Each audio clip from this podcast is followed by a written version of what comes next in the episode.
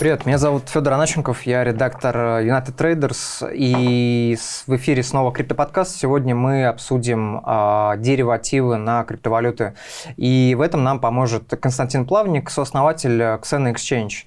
Когда мы говорим про какие-то традиционные криптобиржи, типа Binance, Bitfinex и так далее, по сути, это так называемый спотовый рынок. А помимо него есть э, еще большой рынок фьючерсов. И фьючерсы – это разновидность деривативов или производных финансовых инструментов. А, чем принципиально рынок фьючерсов отличается, соответственно, от традиционной криптобиржи, там, с торговыми парами и так далее? Давай э, небольшой экскурс тогда. Вот возьмем реальные рынки, отвлечемся на секундочку от крипты, возьмем, там, не знаю, рынок нефти. Вот э, спотовый рынок к рынку деривативов – это один к 10. То есть, э, на самом деле, над рынком любого там спотового актива, будь то commodity или еще какой-то, есть огромный рынок э, деривативов различных.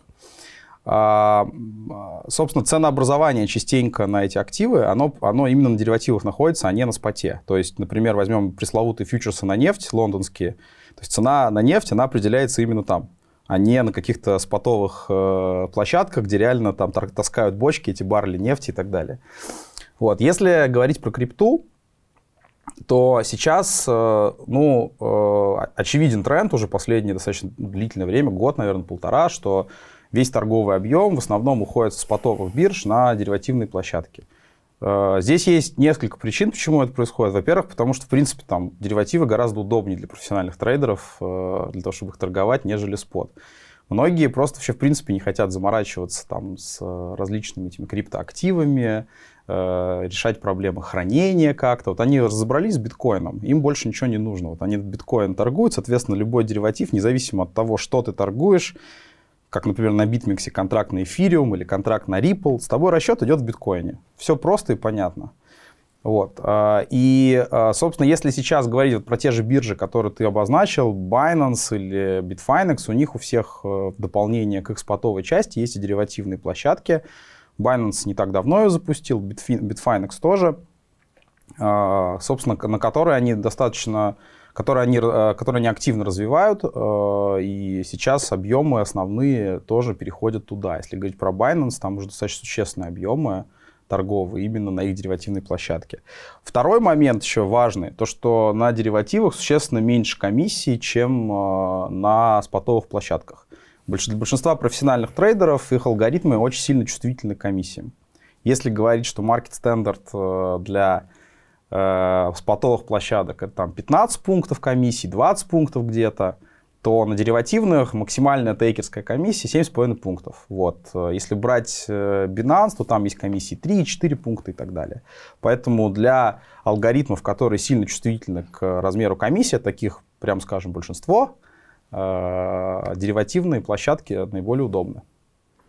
Uh, насколько понимаю, есть два основных типа фьючерсных контрактов. Это поставочный и расчетный. И до там, недавнего времени, по крайней мере, на регулируемом рынке, это там представленным в основном, соответственно, чикагской там биржей, uh, были расчетные контракты. И, соответственно, е, не знаю, есть теория или была теория о том, что расчетные контракты, они мало влияют на ценообразование базового актива, а поставочные, они влияют больше, потому что, соответственно, в поставочных там используется базовый актив, и как минимум его там нужно как-то использовать, хранить, передавать и так далее и тому подобное, что создает там... Не знаю, Слушай, я честно вот вообще не знаю, кому нужны поставочные, поставочные контракты сейчас. Угу. Вот я даже перед э, вот тем, как сюда приехать, залез на РТС, посмотрел специально, сколько вообще там торгуется поставочных контрактов. Вот на РТС торгуется их два всего. А поставочные для зрителей, да, уточним, что, например, если вы товар какой-то торгуете, ну там, не знаю, пшено там или там нефть, то когда вы контракт, э,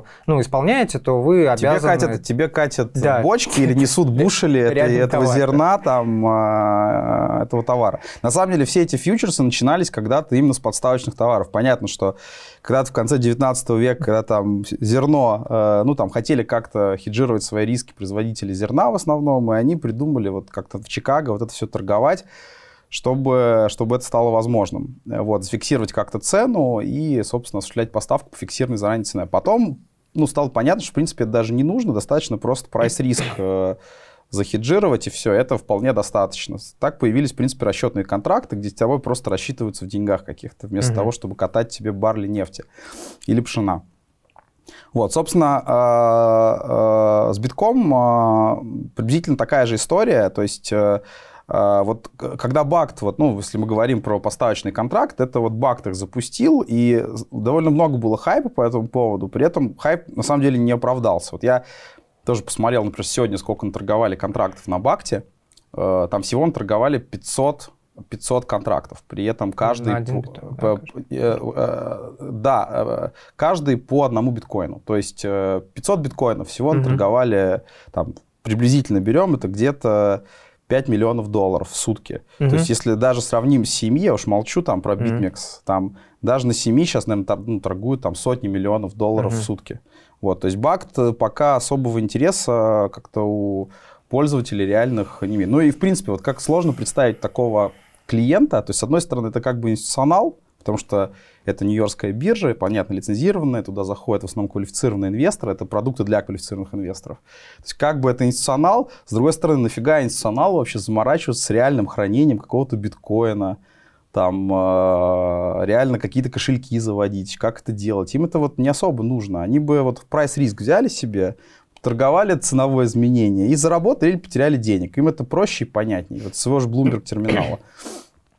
А, объясни такой момент. Э, если посмотреть на объемы торгов, вот ты упомянул, да, э, на CME они уже там сейчас очень большие, там даже до миллиарда недавно доходило mm-hmm. в сутки. А на BitMEX они уже давно там превышают миллиард суточный объем. И э, это больше, чем на топовых там спотовых площадках. А откуда вообще такие объемы берутся? То есть это за счет маржинальной торговли или там торговли с плечом, в принципе? Не, ну понятно, что э, условно на битмиксе максимальное плечо, э, по-моему, сейчас у них сотое, да, то есть э, какой-то мелкий розничный трейдер, у которого есть 100 долларов, может реально взять сотое плечо и торгануть на 10 тысяч контрактов. Ну и про это шуток очень много. Да, но другой вопрос, что понятно, что с увеличением, с увеличением объема маржи, как бы объема торгов, то тебе как бы плечо это, ну, снижает, ну понятно, если ты ну, не сумасшедший, ты никогда не будешь торговать сотым плечом. Ну, какие-то адекватные трейдеры, они берут достаточно большие плечи, ну, пятое плечо, например, там, нормально, можно там с третьим, с пятым плечом как-то торговать, но не сотым, потому что сотым ты, ну, ничего сделать не можешь.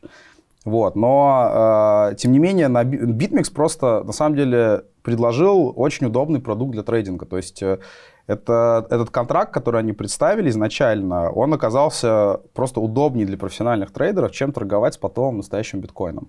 У них были нормальные плечи изначально. Потому что вспомни, там, 17 год, э, ну, то есть э, криптобиржи в 17 году представляли довольно плачевное зрелище. Там не было нормального хелпдеска, там э, не было нормальной возможности открыть какие-то корпоративные счета, не было возможности субсчета открывать. Были там очень ограниченные типы ордеров. Э, не было плечей нормальных. Там где-то на Полониксе был с реальными займами под биткоин, где займы еще... То есть процентная ставка была космической в тот момент.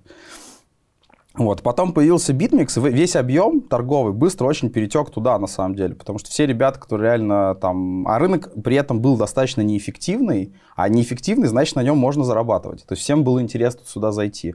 Вспомни, там реально были, были ну, расхождения в 200 долларов на битке э, на разных биржах. То есть цена отвечалась реально на 200 долларов. Угу. Естественно, там ребятам, которые занимаются арбитражом, HFT очень интересно все это отторговывать. И BitMEX э, реально вот такой стал первой площадкой, куда стало удобно заходить э, ребятам, э, ну, скажем так, более профессионально для того, чтобы торговать. При этом, понятно, там у BitMEX, понятно, куча проблем каких-то есть. Это сейшельская офшорка, ну, то есть mm-hmm. никак не лицензированная. Все, куча там исследований можно посмотреть в интернете про то, что там есть какие-то манипуляции на BitMEX. Опять же, огромная очередь на ребейты, которые там сейчас парит всех маркетмейкеров. Но, тем не менее, несмотря на все это, они реально забрали все эти объемы себе, потому что первыми предложили вот такой вот, вот такой вот удобный инструмент для трейдинга. Угу. Ну, давай теперь перейдем, наверное, к самому интересному вопросу. То есть, э, окей, ты сказал, что на фьючерсных рынках, в принципе, на товарных, да, в фьючерсах происходит ценообразование, то есть по крипте можно то же самое сказать, то есть какая-то корреляция с ценой это, есть? Это, там, это вот, знаешь, это вот на самом деле вопрос э, такой э, дискуссионный. То есть собака виляет хвостом или хвост угу. виляет собакой. Лучше всего его задавать, на самом деле, каким-то HFT-трейдерам э, высокочастотным, потому что они очень хорошо понимают микроструктуру рынка и могут на это точно ответить. Вот из- из-за моего общения с некоторыми такими командами, которые торгуют, они утверждают, что сейчас ценообразование происходит на BitMEX е. М. Понятно, что если бы была вот, вот, вот если была сильное расхождение, грубо говоря, между спотом, ну то есть какая-то неэффективность, ее бы тут же отторговали, на этом бы зара- можно было бы заработать. Понятно, нет вот расхождения сильного между спотом и фьючерсами. Оно, в принципе, все идет синхронно. Но, но как бы можно утверждать сейчас, что на BitMEX е реально идет ценообразование на, бит, на биткоин. Мгм. Ну да, вообще, то есть есть куча исследований, и они постоянно выходят новые, что типа вот при, ну как бы, что есть, по крайней мере, корреляция между, там, например, падением цены и изменением динамики э, там числа контрактов, которые за день там торгуются, то есть они могут даже вырасти там, например.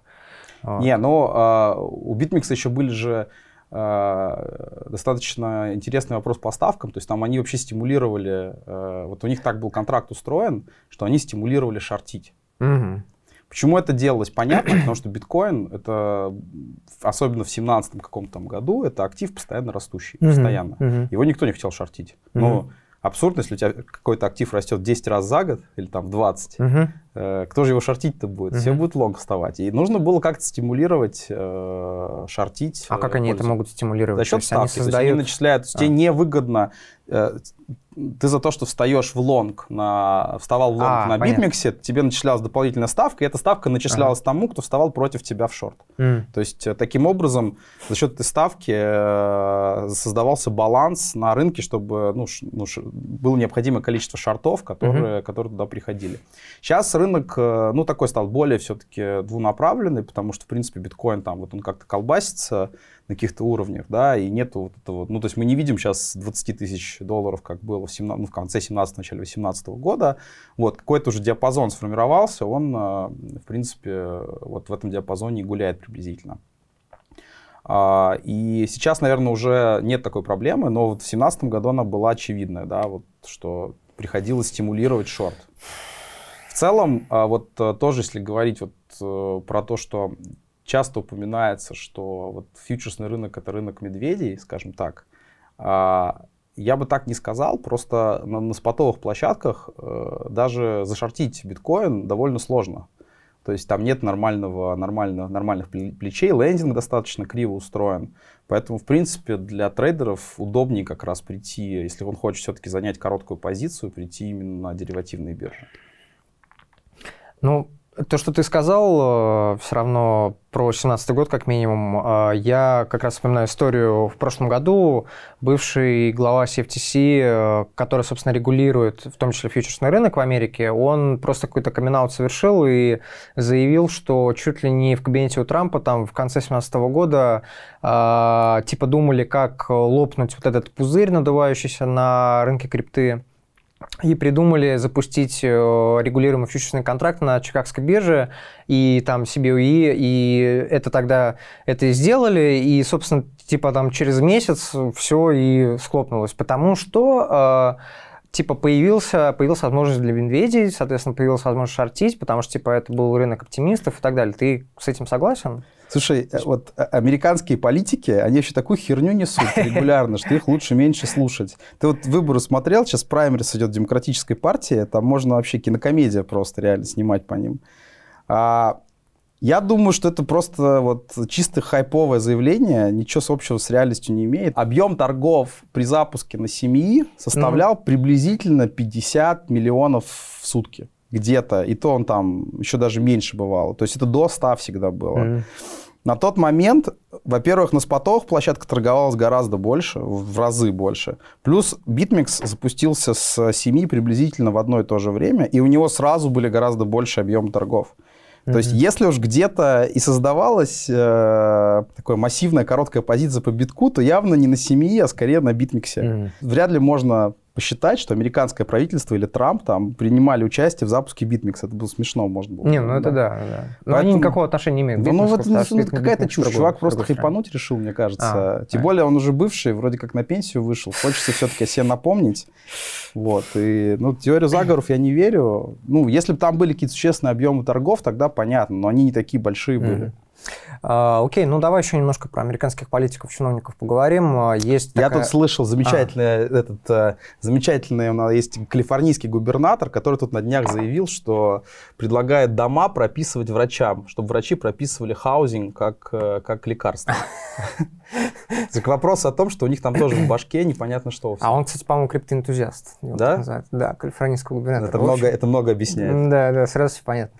А, да, я что хотел спросить. Есть еще один сюжет, э, не знаю, там как у нас, но до нас он как-то докатывается волнами, а в Америке тоже он дико хайповый. Это биткоин ETF, э, наверное, уже, я не знаю, сколько там, ну, где-то с, с начала 2018 года, да, куча компании в Америке подавали заявки все на выпуск э, вот этого биткоина ETF, и я, я не знаю, сбился со счета, сколько этих попыток вообще было, им отказывали, и как раз, кстати, сегодня мы записываем э, этот выпуск 26 февраля, и как раз сегодня должно быть решение по последней заявке а, от компании, по-моему, вышел Феникс, называется. Вот сегодня СЕК должна сказать, что-то мне подсказывает, что, ну, типа, ничего не поменяется. Вот расскажи вообще, типа, зачем эти ETF нужны так американцам, типа, и почему, блин, им чиновники отказывают так активно. Давай расскажу немножко, вот отступление сделаю, э, расскажу вообще про биткоин или там криптопродукты, которые запускались для институционалов. Началось все, э, на самом деле, даже, по-моему, если память не изменяет, все-таки в Европе,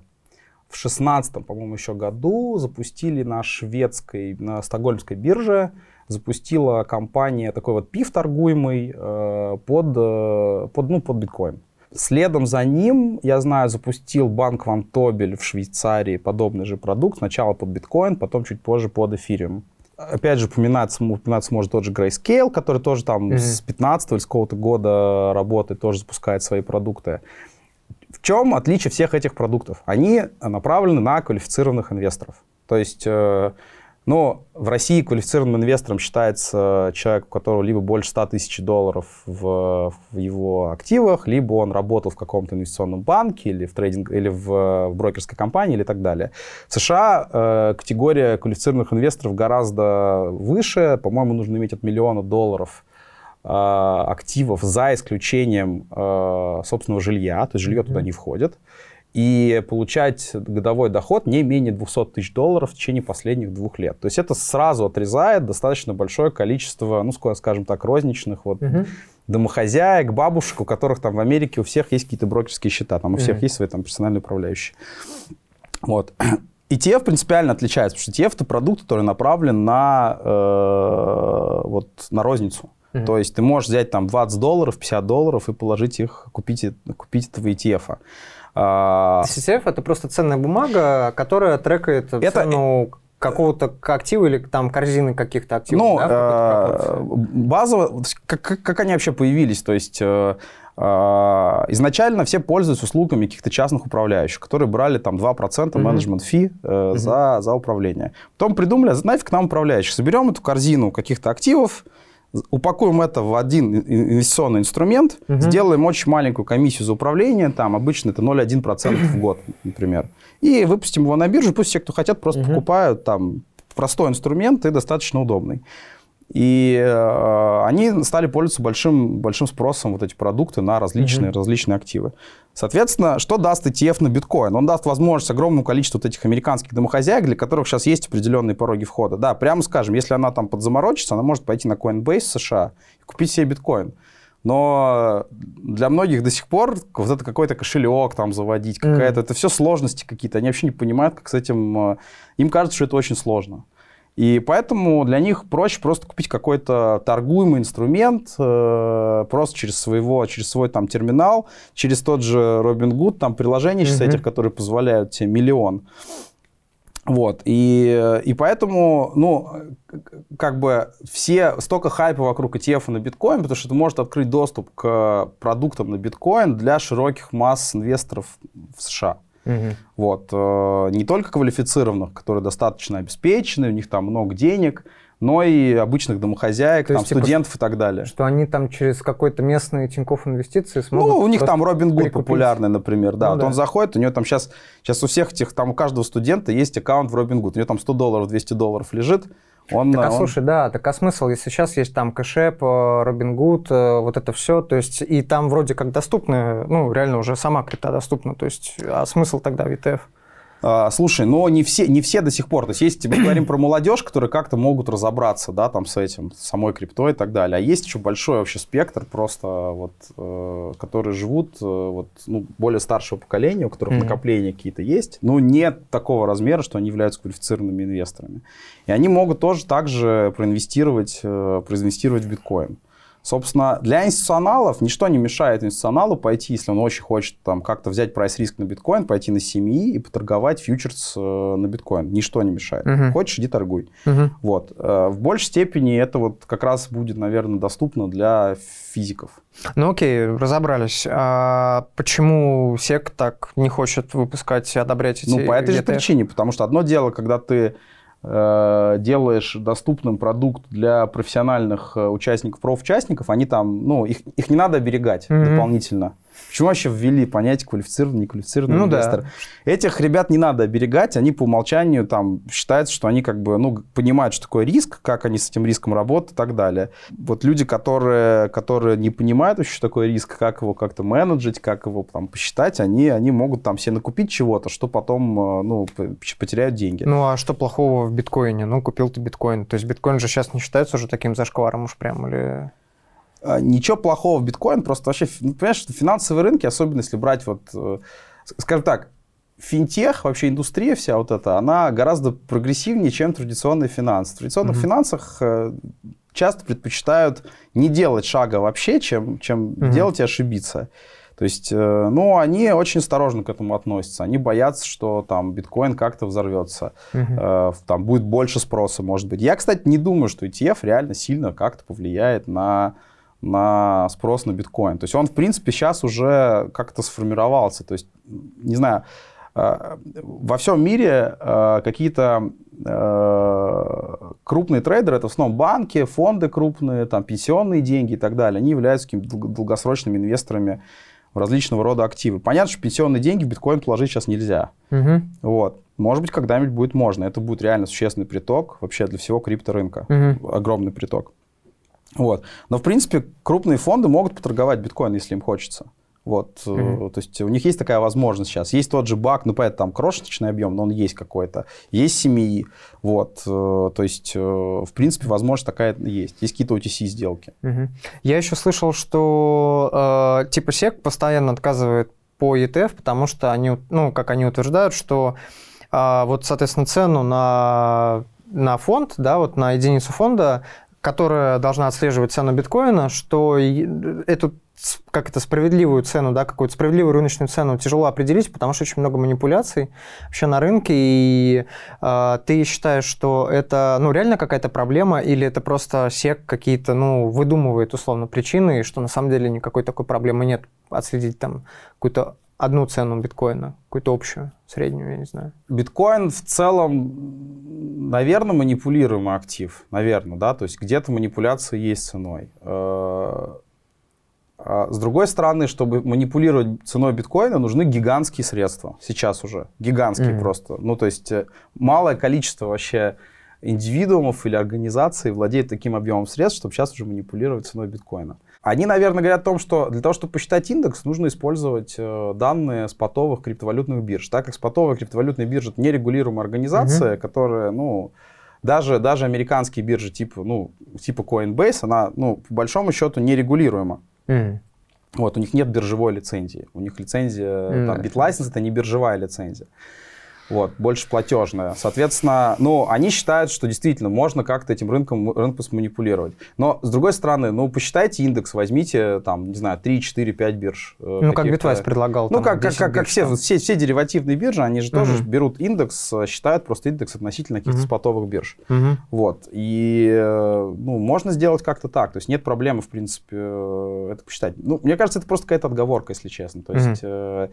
они по какой-то причине очень не хотят видеть вот ETF, ETF, угу. но это какая-то их внутренняя, внутренняя история. Не угу. знаю. точно.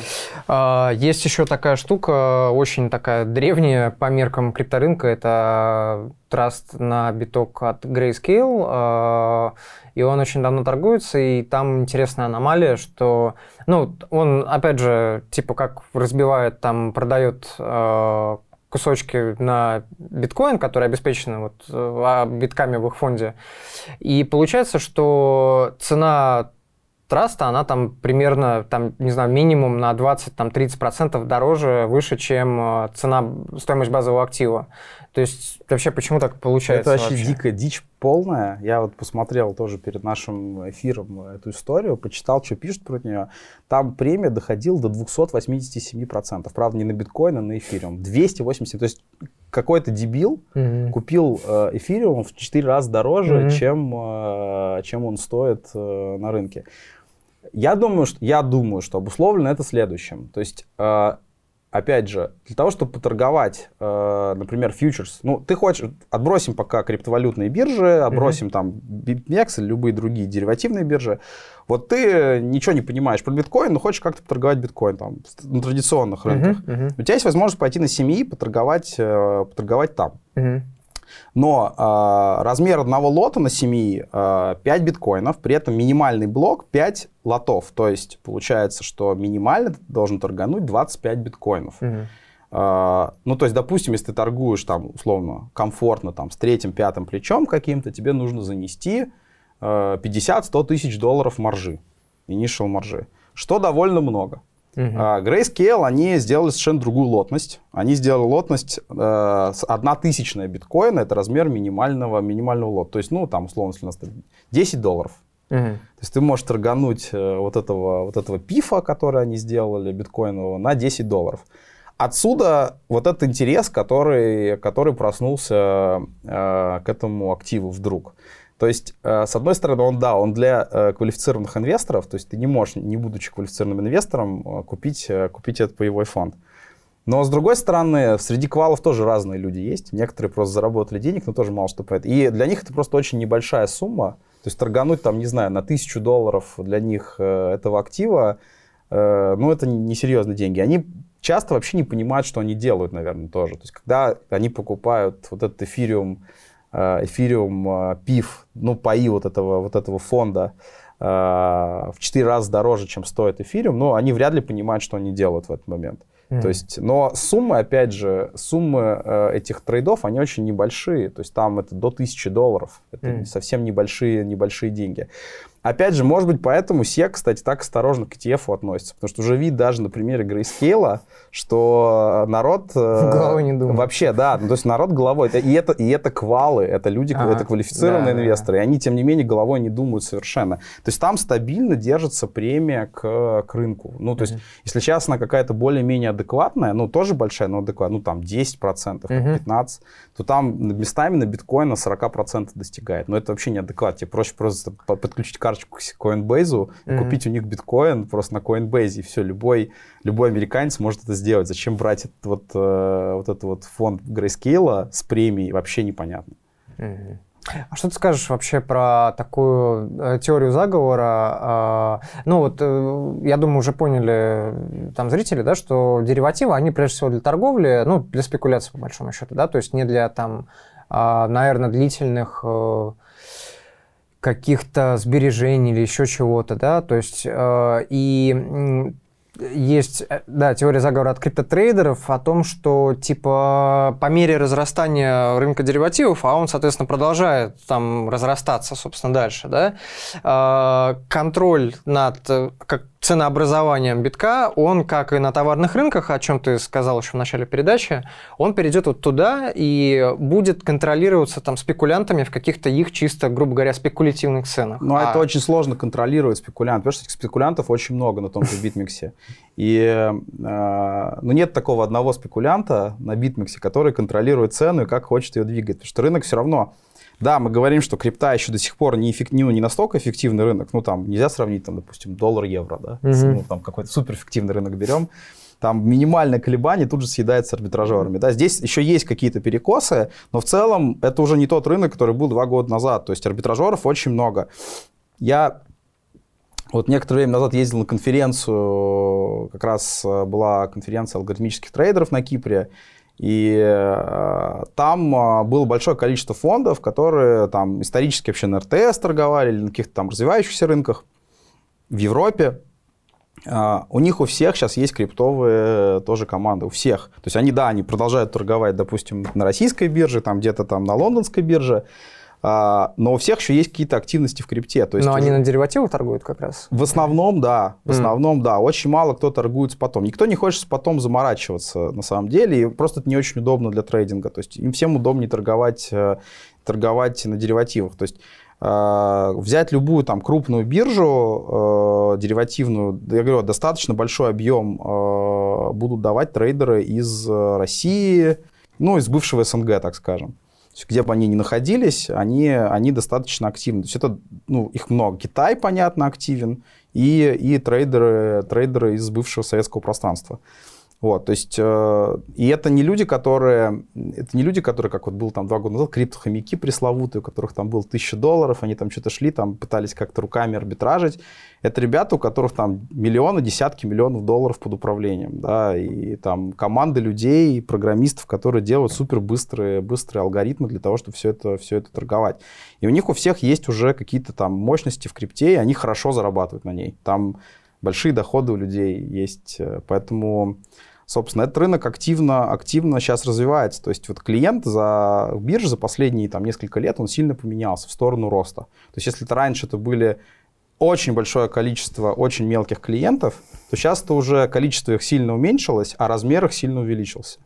Mm-hmm. То есть вот, ну, могу сказать по некоторым биржам, э, средний депозит торгу, ну, торгующего клиента это порядка 50-100 тысяч долларов. То есть уже как бы хомяком его с трудом можно назвать. Окей, мы с тобой поговорили про фьючерсы, поговорили про ETF. Есть еще ну, достаточно популярные это опционы. А что про них можешь сказать, в принципе?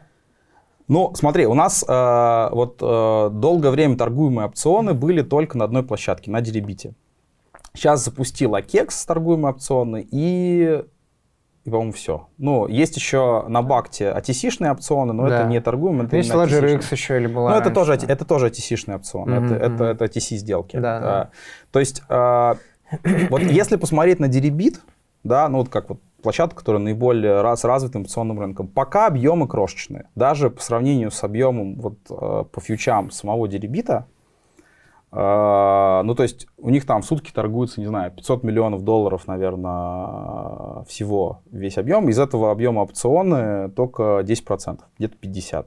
Да, он там стабильно растет по чуть-чуть, но по чуть-чуть. Особого пока э, такого всплеска нету. В принципе, опционы это такой чисто институциональный продукт. Наверное, там всю вот эту вот сетку опционов, да, кривую торговать э, для физиков, ну, скажем, сложно, непонятно, там достаточно высокие пороги входа вообще и понимания для того, чтобы это делать. Вот. При этом Деребит, понятно, это не, ну, не институциональная площадка в традиционном понимании, то есть это не для лицензируемых организаций, там тоже торгуют много фондов, но таких больше как частных фондов. Вот. А, всем кажется, всем кажется, что опционы будут следующий большой бум вообще на, на крипте. Всем так кажется. Нам тоже так кажется. Но пока этого не происходит. То есть все вот ждут. Э, вот многие площадки сейчас, я знаю, либо готовят запуск опционов, либо там уже запускают, как Акекс это сделал. Пока вот такого всплеска нету, ну, посмотрим. Может быть, еще пройдет какое-то время, реально туда по объему притекут серьезно. Mm-hmm. Окей, а что-то еще, э, какие-то, не знаю, инструменты, которых пока нет, но которые там очень нужны или там... Ну, смотри, э, на самом деле такие инструменты есть, которых вот э, хотелось бы запустить и которых нет. Могу сказать, что вообще в крипте нету пока никаких фикс инком инструментов. Я знаю, что тоже Binance, они уже, mm. там у них очень большой на этот, на, на этот счет планы, они там хотят запускать какие-то фикс инком инструменты ну, инструмент с фиксированной доходностью. Да, да, да, и да. понятно, что в крипте есть альтернатива, которая называется стейкинг. Ну, да? как бы да, я вот сейчас об этом подумал, на самом деле. Да, и мы видим, например, вот этот Tezos, да, тот же, там очень интересная, интересная крипта, потому что, если обратить внимание, Tezos очень часто движется разнонаправленно с биткоином. Вот единственное, наверное, там, понятно, mm-hmm. любая крипта там у них очень высокая корреляция с биткоином, в отличие, ну, у Тезоса она тоже есть, она тоже большая, но она, скажем, меньше, чем у остальных монеток. Угу. Вот. У Тезоса, по-моему, насколько я помню, что-то 70 или больше процентов находится в стейкинге вообще всех монет. То есть все их стейкают. Угу. Вот. И это говорит о том, что вообще интерес к каким-то фикстинкам инструментам э, достаточно высокий, наверное. А, сейчас уже вот развивается рынок вот этих займов, займов под биткоин, займов биткоина, он достаточно много. Ну этих... вот мы здесь про MakerDAO говорили в одной из передач, тоже там как бы есть тема, что можно залочить типа ну, эфир и получать там э, под э, ну как бы да под да получать и получать как выплаты. в доллар ну в, в этих есть да, есть и займы а есть ты можешь и как бы на депозит как бы их положить ну это не совсем Пул. депозит все-таки в MakerDAO потому что э, чтобы тебе его вернуть этот депозит, угу. тебе нужно вернуть все, что ты получил за это время в DAI. То есть, э, насколько я помню, у них это так работает. То есть, ты если забираешь обратно залог, коллатерал, mm-hmm. то, ты, то, то, ты возвращаешь все эти DAI, которые ты получил за это время, пока этот залог там лежал. Поэтому это не совсем депозит, это скорее, скорее такой, знаешь, бесконечный бонд какой-то. Ну, короче, там назвать. есть у них два контракта, то есть есть вот этот CDP, то есть э, контракт займа, mm-hmm. где ты берешь в пользование, да, а есть, где ты типа вот прям на счет э, кладешь да, деньги Vault. себе. Да, Maker да. Vault, да. Ну, Vault это то, что по сути вместо CDP у них есть. Э, ну ладно, короче, не будем да. сейчас об этом. Ну, там можно, типа, процент, выплаты по процентам, грубо говоря, ну, получать. Да, ну вот если, если это как а. бы... Смотри, если заворачивать это все в какой-то торгуемый инструмент фикс, с фиксированной доходностью, это было бы интересно, ну, помимо, помимо, например, вот, э, э помимо стейкинга, там, mm-hmm. тот же майнинг, например, ну, допустим, они покупают, э, покупают э, постоянно новое оборудование, да, майнеры крупные, они получают новый биткоин. Ну, наверное, они могут тоже как-то Э, как-то это упаковать, да, в какой-то инструмент с фиксированной доходностью. Ну, я сейчас фантазирую, uh-huh. да. Или ребята, которые дают займы, займы там вот в крипте, тоже они привлекают постоянно крипту, им тоже нужно какую-то фиксированную доходность давать. То есть э, какую-то, какие-то подобные инструменты, ну, не облигации, конечно, типа нот каких-то, да, вот рынку реально требуется. Мне кажется, что они бы реально пользовались интересом. Вот, соответственно, как только появится а, как только появится рынок фикстинком, тут же а, возникнет, например, такой инструмент, как э, своп на процентную ставку. Когда два, а, два участника сделки обменивают с одной стороны ставку плавающую, с другой стороны ставка фиксированная. Тому, кому хочет фиксировать ставку, заменяет ее на плавающую. Вот, например, я считаю, что ну, я хочу зафиксировать ставку в биткоине, например, э, в размере там, не знаю, 5% годовых, а ты мне готов от 4 до 6 платить в зависимости в течение года, в зависимости от того, э, куда эта ставка в реально, реально рынке, на реальном рынке будет, э, ну, пойдет. Соответственно, вот такой инструмент тоже будет востребован. Мы со своей стороны, нам кажется, что вот есть, есть популярный контракт VIX, мы со своей стороны будем делать контракт, он будет похож на VIX. Это э, контрактная волатильность индекса S&P. Угу. Вот, э, то есть торговля волатильностью. Мы хотим запустить э, фьючерс на волатильность биткоина. Собственно, чтобы могли пользователи торговать именно волатильность биткоина. Очень, возможно, будут в дальнейшем популярны различные индексы и баскеты. То есть торгуемые, торгуемые индексы каких-то валют, торгуемые баскеты. Сейчас они стали появляться на разных площадках. Угу. Вот. Но пока очень мало. В основном все-таки, если делают какие-то контракты, делают контракт на одну валюту. Там на биткоин, на лайткоин, на эфир. Мало кто делает контракт, допустим, топ-5 криптовалют или топ, э, топ-10, например. Вот такие вещи тоже могут быть, могут быть очень популярны. В дальнейшем, мне кажется, они будут угу э, тоже востребованы. Будут какие-то, например, структурные ноты востребованы. Когда у тебя есть набор, набор из четырех активов, и каждый квартал э, убирается, убирается с наименьшей доходностью, начисляется доходность того, кого с наибольшей доходностью. Ну, какие-то разные можно придумать их. Вот. Угу. Всевозможные различные структурные ноты. Мы сейчас делаем, на самом деле, вот у нас будет пилот с э, крутой очень. Наверное, мы первое вообще сделаем такое решение совместно с Копером. Мы сделаем, а, что полностью клиринг будет осуществляться внутри кастеди. То есть у нас будет... Mm. То есть э, риска у клиента на нашу биржу вообще не будет никакого. То есть э, все, весь клиринг, то есть как, как знаешь, как на традиционных uh-huh. биржах, то есть ты торгуешь на московской бирже, а есть э, депозитарий, в котором реально хранятся эти бумаги. И в зависимости от того, что бы там ни произошло, они все равно в депозитарии лежат между двух клиентов, да, там смэтчиваются. Ну, вот такая же схема, когда есть э, вообще clearing house, Mm-hmm. И, э, собственно, весь клиринг будет осуществляться и биржи, и клиента внутри, внутри этого custody без вообще заведения средств на биржу. Слушай, а это недорого? Ну, типа, вроде как... Это, это вообще не... Это, ну, как бы это не вопрос цены, mm. Это вопрос просто как бы желания биржи. А, то есть биржа должна будет, ну, понятное дело, то есть как, как работают вообще фьючерсные контракты. А, два клиента должны, ну, то есть один стоит, ну, допустим, они сделали сделку, один в лонг, другой в шорт, да, а, оба должны занести э, initial маржу, так называемую. Угу. Это ту маржу, которую, которая обеспечивает то, что ну, клиенты отвечают по своим обязательствам. Ну, по сути, залог там. Да, залог, залог, есть. именно так. Каждую клиринг-сессию а, каждому из клиентов начисляется или снимается вариационная маржа, то есть, ну, его доход или, угу. или, или убыток, соответственно. Угу. Если клиента, у него падает его маржа, то есть он приближается к уровню, там, когда маржи уже не хватает, идет маржин. Вот Соответственно, для биржи, чтобы с клиентом вот так вот торговать через касты, необходимо будет занести точно так же, потому что мы, получается, будем являться центральным контрагентом, мы должны будем занести какой-то объем денег, чтобы вот это вот обязательства свои отвечать по ним, да, за клиентов, за наших, угу. которые торганули с нашим клиентом из этого, из э, из кастеди. Но тем не менее, это вот за этим реально будущее, потому что, ну, то есть это как бы противоречит духу крипты, противоречит, прямо скажем, крипта за децентрализацию ну, да, и так далее. Да. Но для фондов и для институционалов это вообще вот совершенно необходимая вещь. Потому что даже возьмем топовые криптобиржи, Coinbase кастеди внутри. Даже у Бакта кастеди внутри. Всех кастеди внутри. А ну, да. хорошо иметь third-party custody какой-то, который как бы никак не связан с биржей, и это просто значительно больше доверия вызывает. Ну так, если резюмировать, то как ты считаешь, что рынок э, деривативов это, в принципе, явление такое позитивное, да, что и он будет дальше расти, и это, в общем-то, только хорошо. Я считаю, что рынок деривативов, он благостно влияет на рынок базового актива.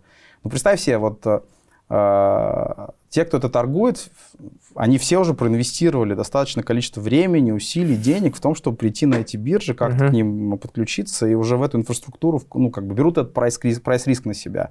Это в целом позитивное явление для рынка. Плюс большинство деривативных площадок на сегодняшний день все равно это не лицензированные площадки, которые в качестве коллатерала используют биткоин так или иначе. То есть базовый актив везде, и расчет осуществляется в биткоине. Это в целом вообще супер позитивное явление для, для рынка базового актива. Понятно, что не будет торговли, не будут дериватив запускать на 100 тысяч вот этих вот токенов, которые там где-то болтаются на криптовалютных биржах. Но топ-10, топ-20 активов, которые, на которые будут деривативы запускаться, они будут, э, скорее всего, и большим интересом пользоваться и на споте. Uh-huh, uh-huh. Напоминаю, что в эфире был криптоподкаст. Меня зовут Федор Аначенков, я редактор United Traders. Э, и мы с э, Константином Плавником говорили о деривативах на крипту. Подписывайтесь, э, ставьте лайки, комментируйте. Также подписывайтесь на мой телеграм-канал Неходлер. Там много дополнительного контента. Ну, все, пока. Всем пис.